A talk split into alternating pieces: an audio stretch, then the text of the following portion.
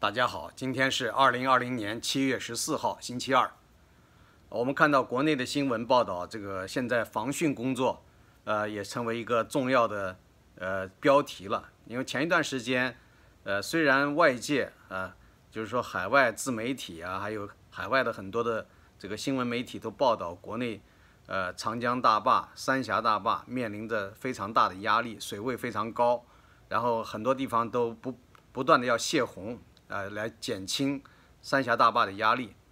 但是当时呢，官方都忙于辟谣，呃，所以呢，在这个很多的国内老百姓的心目中，啊，这些都是海外反华势力造谣抹黑中国，呃，说中国这个根本没有这个什么危险，跟今年也不会有什么大的水灾，所以呢，那都是有一些人吃饱饭没事干，在制造一些恐慌。但是现在的情况呢，官方压不住这些消息了，对吧？现在因为各个地方。很多城市泄洪，很多城市都被水淹，而且淹的程度非常。你看，有很多的街道，它那个水到水位到什么地方了？已经到了这个接近屋檐的程度了。那就说明大部分的房屋都被淹了，被水泡。前一段时间我们看到很多汽车飘起来，或者汽车被水淹没，呃，这样的情况已经越来越多。不是一个地方，是几十座城市都已经成为水城。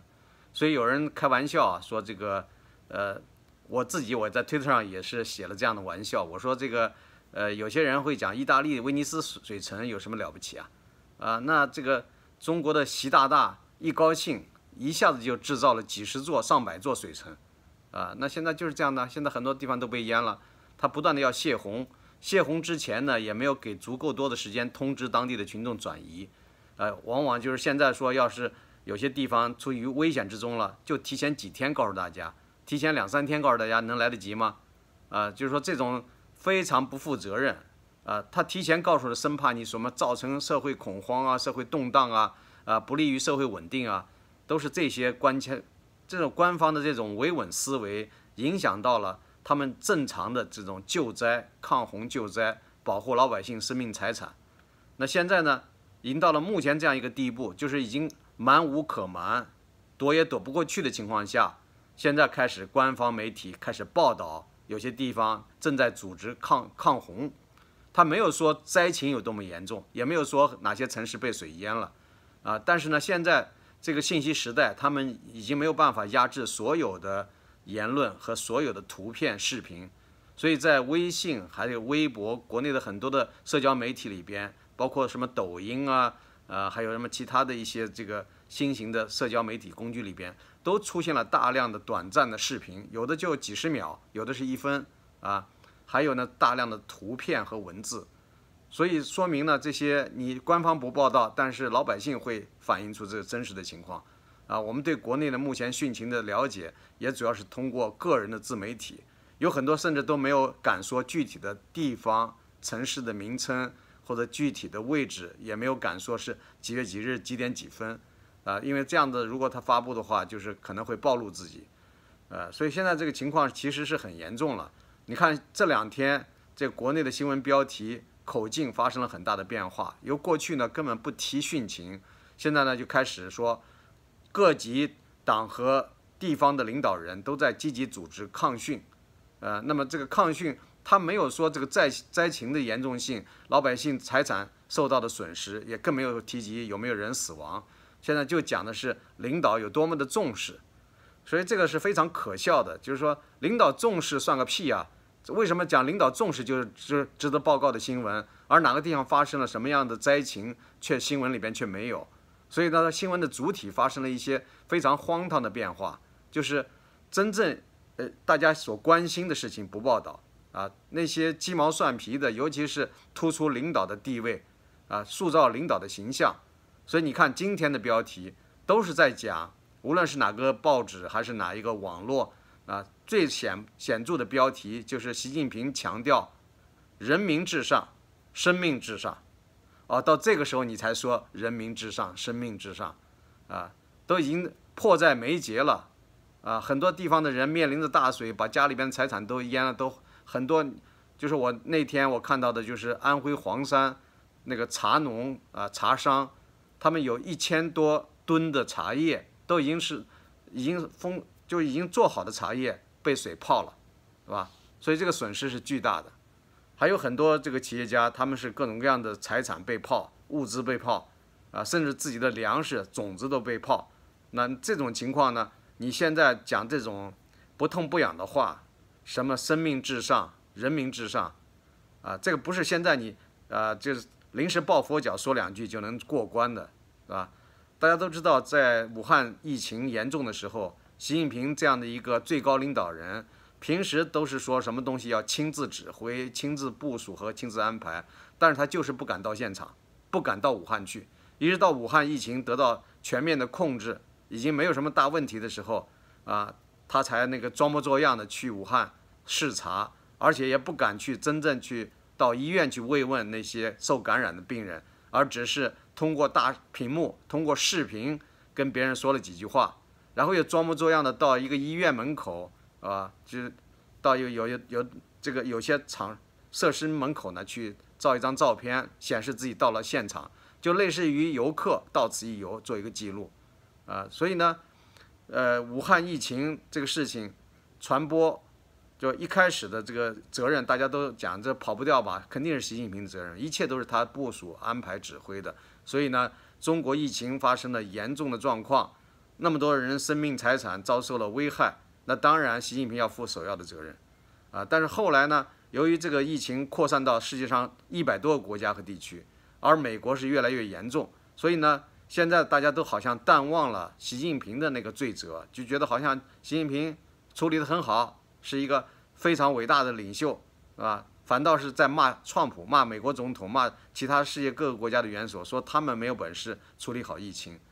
那现在呢？呃，这次水灾又开始情况汛情严重的情况下，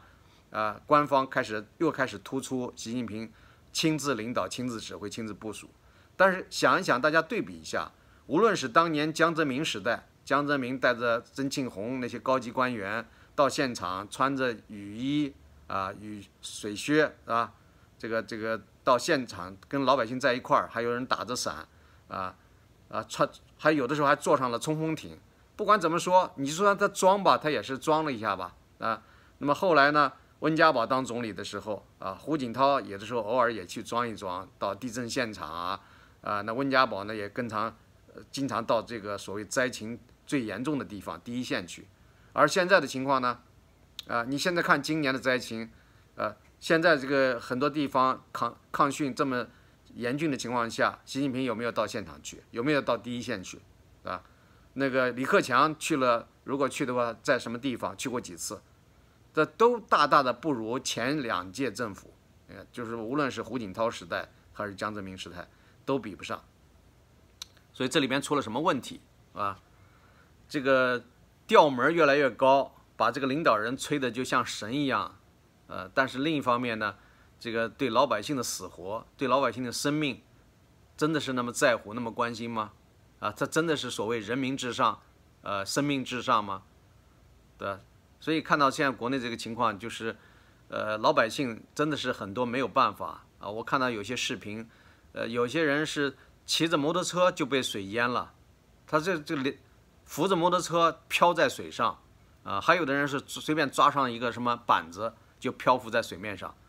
啊，那么这样的情况有谁去救援呢？过去十几年前、二十年前，我还经常。看到那样的新闻，就是武警部队啊，还有当地的驻军啊，他们开着冲锋艇，他们用的各种各样的这种救援的工具去帮助当地的老百姓，把人家从被围困的这个房子里边去救出去。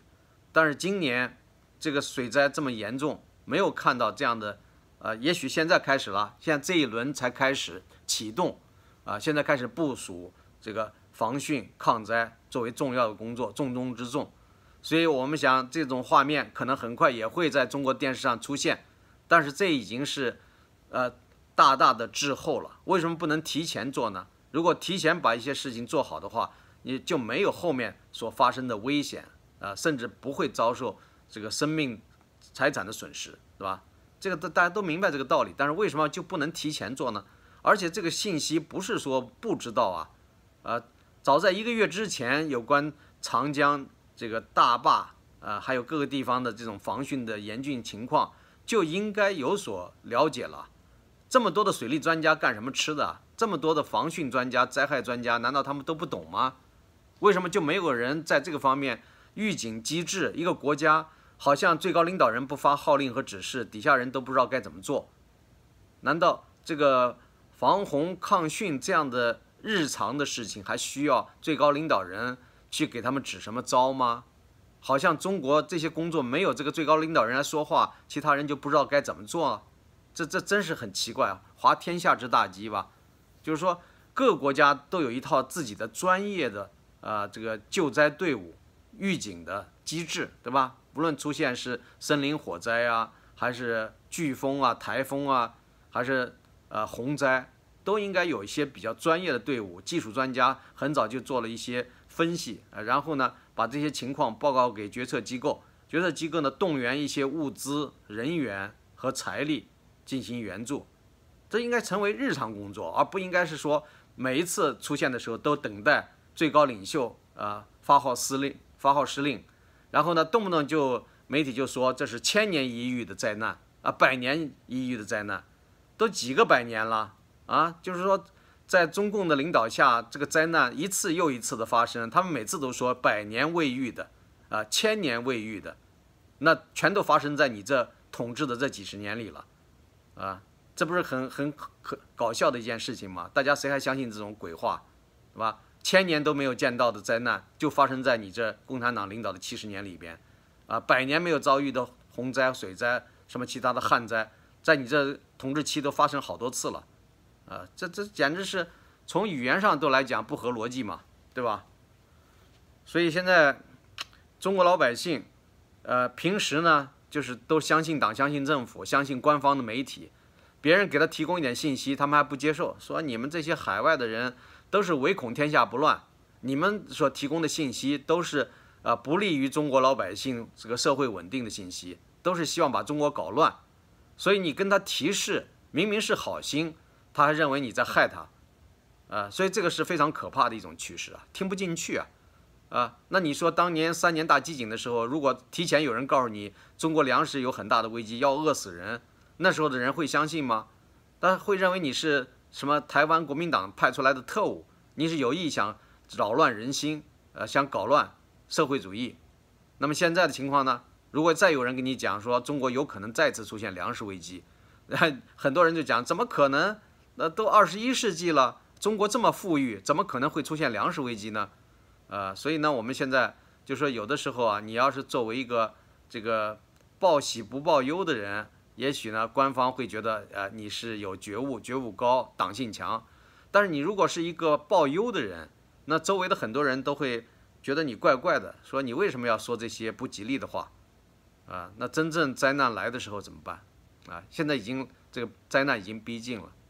所以呢，我想这个中国的老百姓真的是很可怜，他们那个信息。渠道比较单一，就算是有人给他们提供信息，他们倾向于更加相信呃这个官方媒体，而不相信老百姓传递的一些真实信息。所以我在这就为中国大陆的同胞们祈福啊，希望你们能够今后听得进别人的一些忠告，听得进境外的一些人，境外的人不是反华势力，境外的人是真正爱你们的同胞，愿意把一些官方掩盖住的。不愿意让你们知道的信息跟你们分享，所以千万不要误解。好，先说到这儿，谢谢各位。